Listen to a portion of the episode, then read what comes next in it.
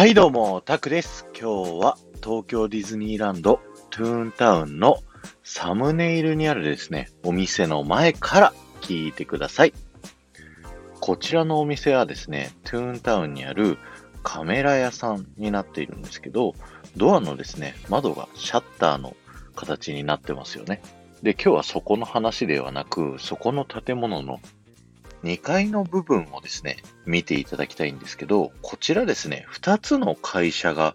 並んでいるんですね。窓に会社名が書いてあるんですけど、まず右上の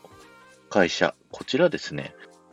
3リトルピックコンストラクションカンパニーというふうに書いてありまして、こちら3匹の小豚がやっている建設会社になるんですね。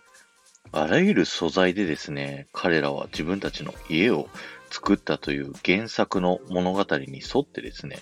彼ら自身が建設会社をやっているという風なストーリーになっておりまして、ミッキーのですね、家にあるムービーバーンもですね、この建設会社が作ったという風に言われてるんですね。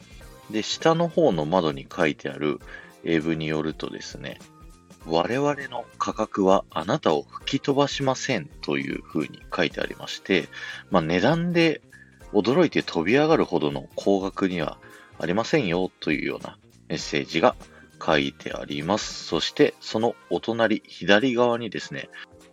書いてある会社がですね、ハフィン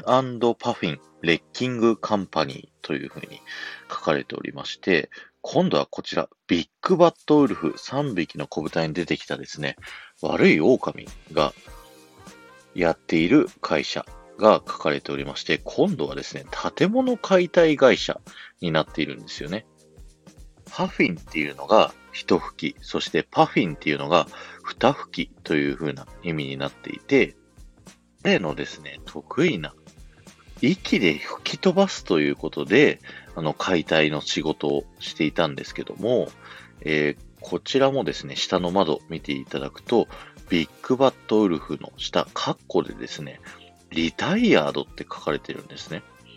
で、まあ、物語を見ているとご存知の方多いと思いますけど、ビッグバットウルフはですね、レンガの家は吹き飛ばせなかったんですよね。ので、彼自身はですね、解体事業から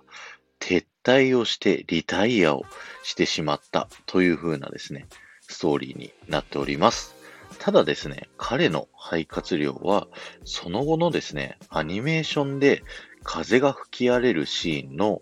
風起こしでですね、彼が大活躍をしていたので、解体事業はですね、うまくいかなかったものの、ビッグバトウルフ自体はですね、大成功を収めてるんですね。だから、トゥーンタウンに出てくるビッグバットウルフはあんなチャラチャラした格好をしてるのかもしれませんね。今日は終わりです。ありがとうございました。この放送が面白いと思った方は、ぜひフォローをお願いします。また、いいねやコメントやレターなどで参加していただけると、ものすごく喜びますので、よろしくお願いします。トゥーンタウンにはですね、このような形でキャラクターが運営している会社だったり、お店だったりがですね、あったりしますので、よかったらいろいろ見てみてくださいね。ではまた。